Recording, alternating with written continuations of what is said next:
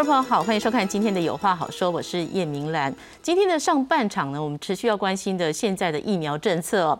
这几天呢，为了第十二轮的这个疫苗预约，我看很多民众是急得跳脚。到底台北市跟中央哦？是沟通出了问题，还是量能发生什么状况呢？我们下半场要好好的关心。然后呢，陈时中部长今天呢也说到了，渴望在十一月份来开放 A Z 加 B N T 的混打政策。在此同时呢，疫情趋缓，今天持续的加零。那么边境开放呢，最快什么时候会来宽松呢？下半场我们会关心这个议题。上半场要来看的也是这几天又发生曲折变化的这宜兰高铁宜兰设站点哦。到底要在哪里？之前谈四个选址点，今天又增加了两个，为什么突然之间又增加两个呢？我们今天节目一起来讨论，为您介绍今天的来宾。首先欢欢迎的是消基会交通组召集人李克聪李老师，大家好。我们也要欢迎前宜兰县议员薛成义，主持人好，各位观众朋友大家好。好，我们今天看到交通部长王国才是这么说的哦，这个是因为考量民意，所以呢增加了。第五站跟第六站，那第五站呢是在宜兰的下方南侧，那第六站呢是在县政中心的南侧。为什么要新增这两个点呢？来看下面的 VCR。高铁延伸宜兰站选址，除了四大方案，再爆出又多了第五案和第六案。交通部长王国才澄清，多出了这两案，只是地方提出来的建议，仍需要进一步评估。到底有没有第五方案、第六方案？呃，的确在地方有传，包括。这里谈到宜兰到县政中心中间可不可以设站？呃，既然委托顾问公司在做中委这些声音都会把它纳入我们的评估。不是宜兰，不是四城，有第五案、第六案。这个要按你们现在是在玩模拟城市，还是玩大富翁？七千万的计划是不是就是打水漂了？各地方他会提他由下而上的计划，他没有考虑到这个这个在宜兰这个问题。到我们综合规划开始会考虑到这一个问题。高铁延伸宜兰站的站址规划原本的四方案分别为宜兰、四城、罗东、宜兰县政中心，如今再新增两岸。方案五，宜兰站南侧临近县民大道、中山路，位在宜兰市都市计划区。方案六只为县政中心南侧，在环市东路、台九线附近，当地多为农地农舍。高铁延伸宜兰的书面报告只列出了四站址的优缺点，有立委质疑新增两岸，置之未提。王国才也证实，二十号已和立法院长尤锡坤说明，院长表达除了四成以外，其他站址都没有意见。你昨天有跟尤锡坤院长报告，尤锡坤院长的态度是什么？他讲除了四成以外，他没有意见。他请我们尊重专业，哎，然后我们就去去做评估。工程专业的问题，我们尊重专业，不要政治的干预。政治的介入，一一直秉持这样，所以才会把宜兰设站的困难提出来哈。所以我这个本来就秉持这样来做。台面上四个站址仍由顾问公司评估中，至于新增两个站址也会一并纳入讨论。至于宜兰高铁站址何时会有结果，王国才表示，宜兰铁路高架化综合规划报告会在一年半内出来。至于宜兰高铁最终站址还没有时间表，也不会比高架化久，说会在一年半内有结果。记者黄立伟、谢启文台北报道。好，我们来看一下这第五站跟第六站的点哦在哪里？你看到的第五案呢是在宜兰的南方，那么第六案是在县政中心的南方。那第五案呢是这个地方提出的，民进党这个县议会哦那边提出党团提出的。那第六案呢是交通部又提出来的。那到底这怎么回事呢？我首先想请问陈毅哦，就是说突然哦今天的报告，然后讲出了有第五案、第六案，在这之前地方已经听到消息了吗？其实，在地方我们没有确切的是有可能会有新站点或新站点会在哪里，没有讨论到这么具体。但是事实上，在地方确实是对本来的四个站点有非常呃激烈的。呃，热烈的啦，不要讲激烈的，热烈的讨论嘛。那这个热烈的讨论，其实我们是可以预想得到，说事实上在站点的评估这件事情，可能它确实如果有更多的选址的机会或考量，可能也不一定是个坏事。那反而也促成，如果有的第五站、第六站也是第五个、第六个选择，那有了这些新的选择，呃，为什么做这些选择？那做这些选择究竟对宜兰的影响是什么？这种讨论的空间也会多更多。所以在地方上，其实。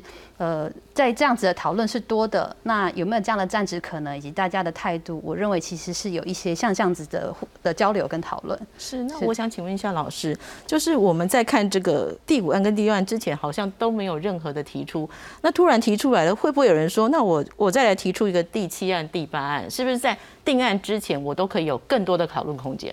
应该这样讲哈，站址搞不定哈，主要就是它的整个规划设计的程序哦不完备。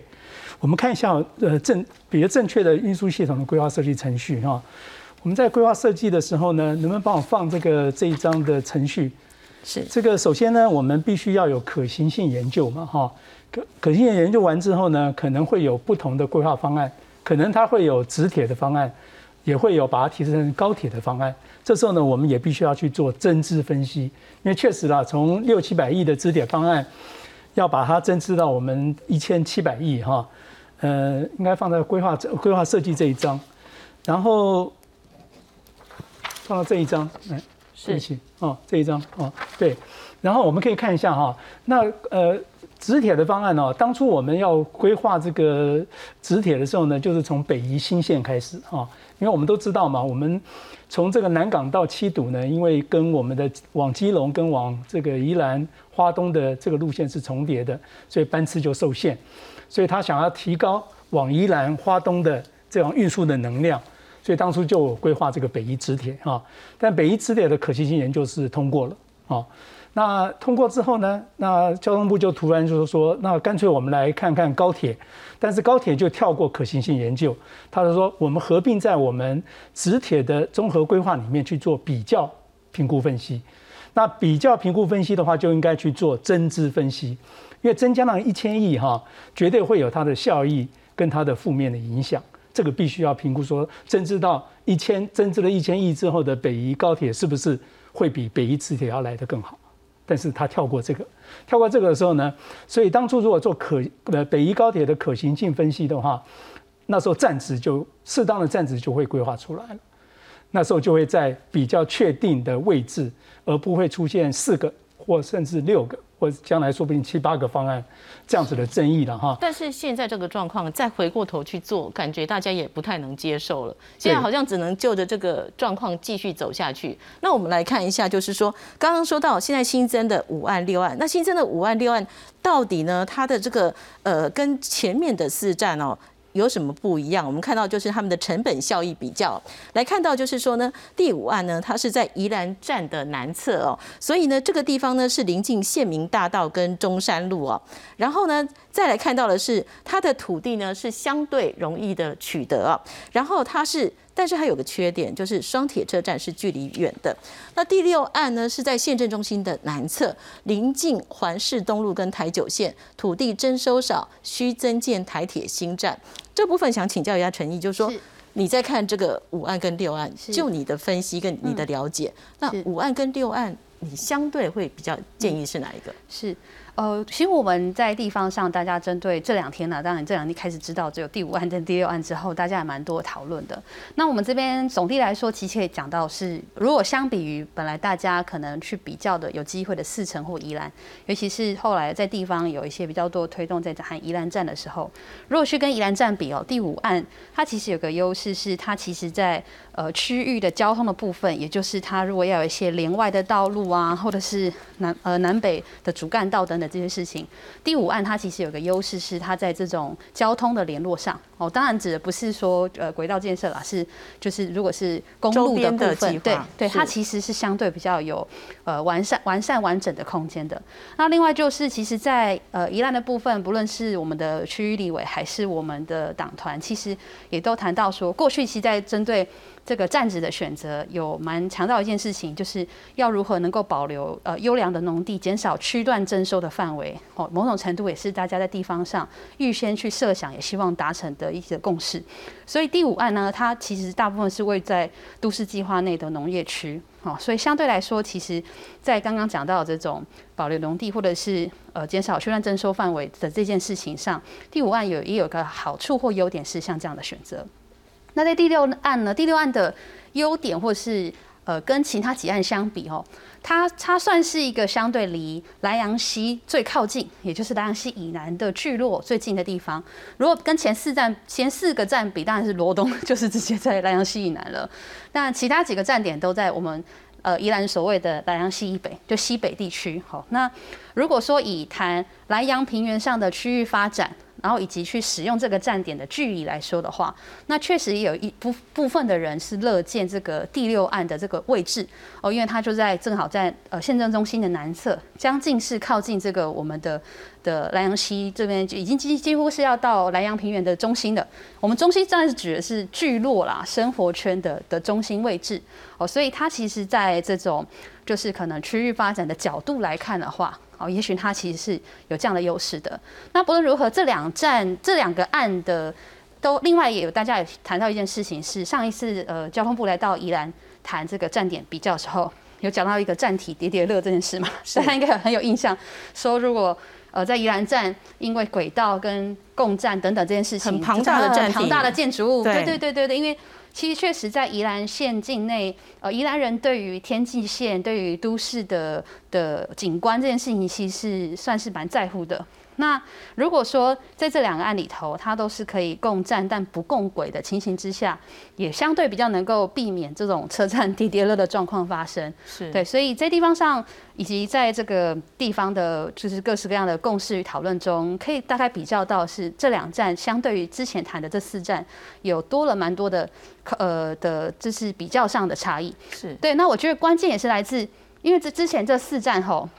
过去在做可行性评估的时候，刚刚老师讲到这个程序的事情，它其实不只是大家知道对交通程序的事，其实在进行这些交通程序的时候，它确实也是个契机。也就是说，你在地方的意见的取得跟沟通，其实透过这个程序是能够做到一些工作的。那我自己觉得，这这呃半年一年来，大家针对高点选站的这件事情有这么多热烈的讨论。它是一个你迟早要面对的事。你要选这个站址，你迟早要面对跟地方的意见取得、跟呃共识沟通。那你迟早要做的，你你过去跳跳掉或是忽略掉没有做的，其实等于现在都在还嘛。现在其实就是要还。那呃，我觉得出现在第五案、第六案，呃，可能有些人会觉得怎么一直在变卦。但我觉得这不一定是个坏事，因为这反而是呈现了，呃，我们中央其实是因为听见地方的声音，不论是地方政治上的声音，还是地方民间的声音，那乐于有更多的评估，那也许也多了更多的机会可以做讨论。那我觉得，其实，在这样的情形之下，这个第五案、第六案。跟前面四四四站的比较的差异以及机会，我觉得在这些部分都是可以可以看见的。或许是用正面的解读来看这五五第五站跟第六站的新增哦，但是我也要请教老师，就是说所谓政治的考量、专业的考量跟民意的考量，呃，他现在是看起来是民意的考量来慢慢的就是目前是稍微比政治呃政治的考量，应该说民意就是政治的考量嘛，哈，那专业的考量。相对的，他退了。那您怎么来看这样子？如果是这样子的话，那当初花了七千万的，这好几千万、七千万的这个、这个这些钱，那最后其实我们来看这个目前的状况，就是好像对于专专业来讲，他会稍稍的觉得说，那我当初的专业的一个评估跟意见，在这这之下，其实都被比较稍微忽略了。对，确实哈，我们正比较呃完整的程序应该是先有专业的评估，然后再寻求民意上面的一些共识哈。我们看一下这这一张哈，宜兰的综合评估，当初四个站的评估啊，我们看这它的从专业的这个评估来看的话，我们先要有评估的项目，然后呢，我们现在本来是四个站嘛哈，现在如果再增加两个站，就六个站。它那个评鉴项目里面呢，分别分别是长度啊，或时间、语音的需求、地方的发展、整体成本跟重大课题。可是我们发现呢，这个少了一个最主要的目标哦，就是它的转乘的便利性，因为转乘的便利性绝对会影响到它的运量。另外一个就是环境的影响哦。那这些项目如果我们都定得很完整，然后把六个方案依序呢，在每一个评估项目里面去排它的序位。就一二三四五六，类似这样哈。然后每一个评估项目里面呢，其中运量很重要，因为运量牵涉到我们可不可以改善国五的赛车现象啊。然后呢，这个时候呢，我们把它的权重加到这个评估项目里面来。比如哪个权重高的，我们就定它二；权重比较低的，定一点五或一。然后呢，在六个方案里面呢，一二三四五六排序之后呢，乘上它的权重，就可以得到一个总序位的分数。那这样的话，就知道它六个方案当中哪一个方案是综合评估里面是比较适当的。然后这时候呢，再跟民众去说明我们为什么选这个站，它有哪些优点，再回到刚刚的优点跟缺点。那优点的话呢，我们就尽量把它扩大；那缺点的话呢，我们要有配套的改善方案。哦，那我刚才为什么讲说可行性评估非常重要？因为如果可行性评估我们有做的话，其中可行性评估里面包括工程的可行性。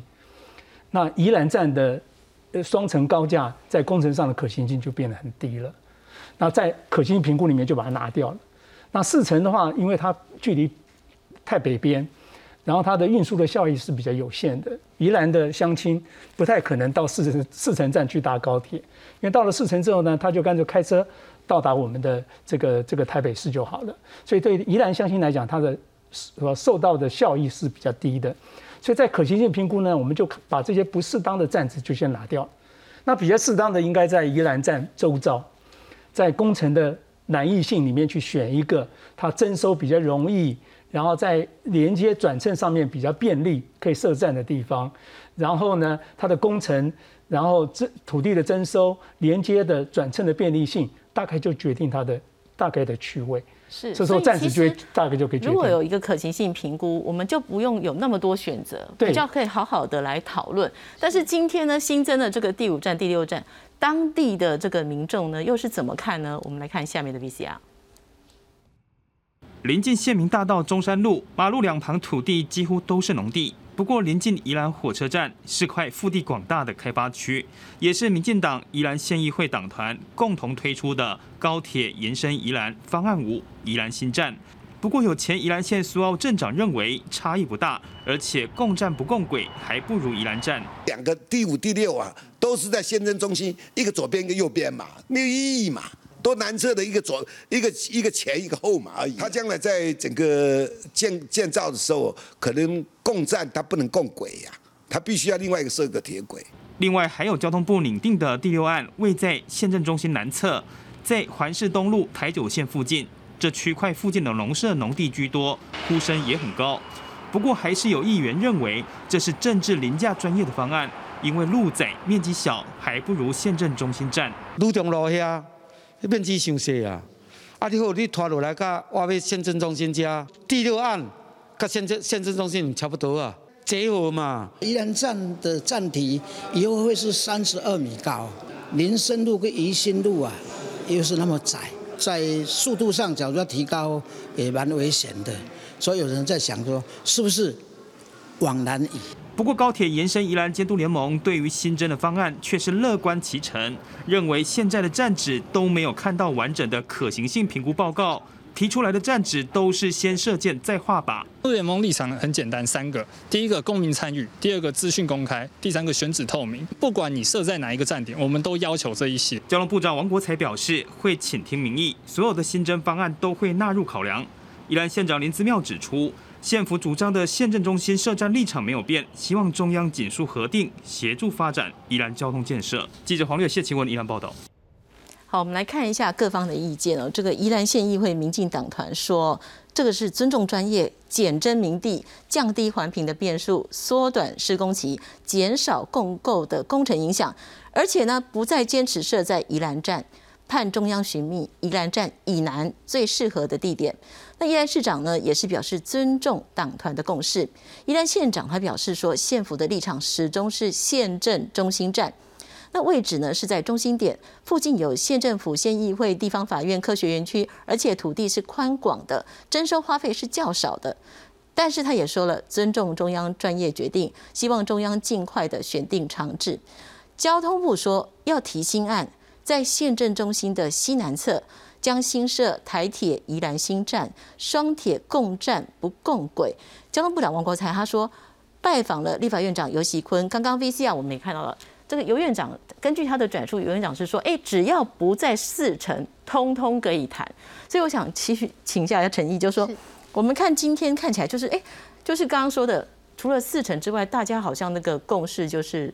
有有出来了哈，就是你在宜兰这个附近，县政中心这附近，但是刚刚 VCR 我们也看到说，啊那你就宜兰就好了，或县政中心就好了，为什么又要把它抽到南，抽到南这样子？是是是，呃，其实这当然，如果要细讲各种，就是宜兰站、呃第五案、县政中心站跟第六案嘛。如果说在大概在地图上面相对的位置谈的话，哈，那但这假设在以这种宜兰第五县政中心第六案，你要细讲各个站点的呃优缺优优缺点，然后还有它的机会等等这些事情的评估，大概有非常非常多可以讲。那大家在刚刚的 VCR 或者是说这些日子以来各是各方的讨论，大概都听到各很多的意见跟想法了。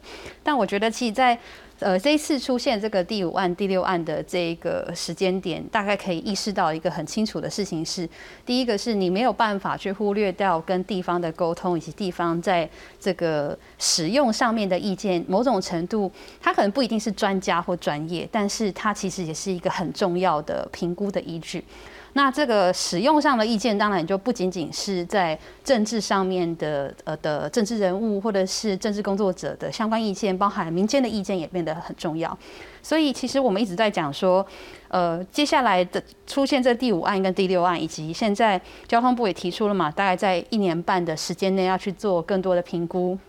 我们其实乐见在这个过程中，可以跟地方有更多的讨论、资讯的取得，来做更多在这个选站址的评估上，既能说服人，同时到时候这个做的规划也确实能够更贴近在使用上面的需求。那另外，其实我也很赞同像刚刚呃呃柯东老师讲到的，在专业评估的这件事情哦，因为确实，其实你一定是有一定程度的专业评估跟资讯。你再来去跟地方做沟通的时候，那个基础是会比较一致的。其实现在在地方上面的讨论有一点点纷乱，我觉得也是来自于大家对于这些专业的基础的知识的的讨论，那个立基点有点不太一致。哦，就是究竟到底会征收多少面积这几个站？那这个要怎么算？有些。可能你说党团或是政治工作者或民间，大家的想象或是专业理解可能都很有限，所以以至于那个讨论基础根本就不一致了。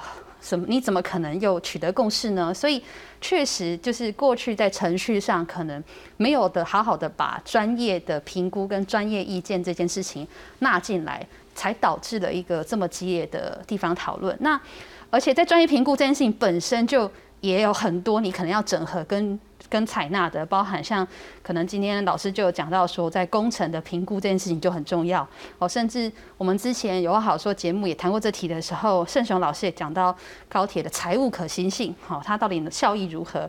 那钟慧玉老师甚至讲到说，你要看全台湾往西部、往东部的运输的角色，好，光是在专业的这些评估效益的取舍，好，比重加权这些资讯如何清楚？以及如何真的去设定标准来做评估，本身就有很多过程跟专业性考量。那遑论这些东西，你一定要有一定程度的的公开，让地方有足够的专业知识理解，然后以及促成地方有呃合适的这种好的理解以后的好的沟通。好，那这样的选址自然也会很透明化嘛。所以像刚刚呃，就是我们影像里面看到的，在民间其实。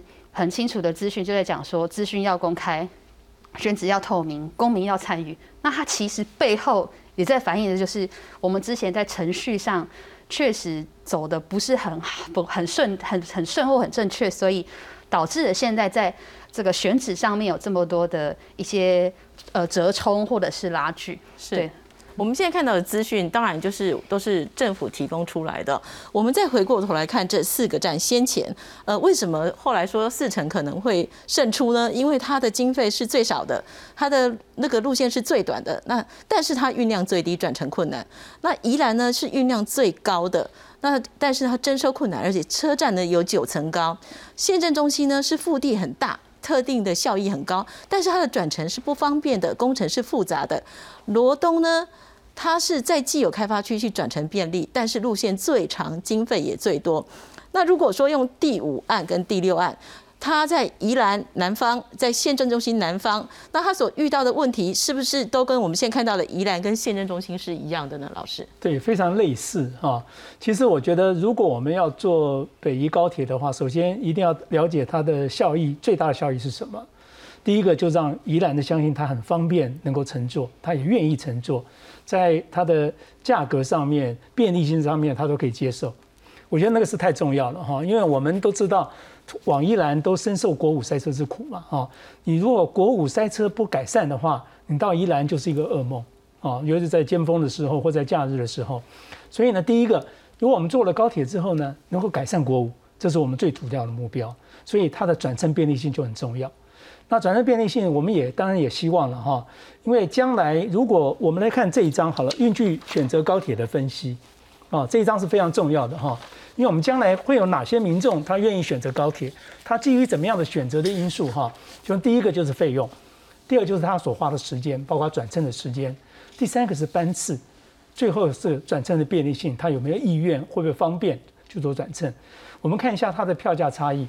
高铁跟台铁大概差了一百四到一百七十块钱哦，那客运只有一百到一百三。如果开车的话呢，两三个人分担的话，那个成本是最低的哦。所以各自的诱因不同。那时间的差异呢？如果我们坐了台铁，它可以就不需要转乘哦。那客运的话呢，也会蛮方便的。那不管是时间的差异、转乘的便利性，都必须要去做详细的这个比较。最主要的哈，我们高铁它有有点类似支线的哈，将来它不会每班次都会到达宜兰，它很可能就是每一站都停的那个班次会固定，然后延伸到宜兰。假日的话再会增加一班，所以它高铁班次是每小时就一到两班。那直铁的话，你坐台铁的话可能有六班的选择，所以班次的话它也会牵涉到选举这个这个它的选择这个运距的因素了哈。那另外呢，我们来估计以前高铁的经验，这很重要哈。短距离高铁它的市占率大概只有两个 percent 到四个 percent，非常低啊。因为短距离的话，高铁它的效益不大。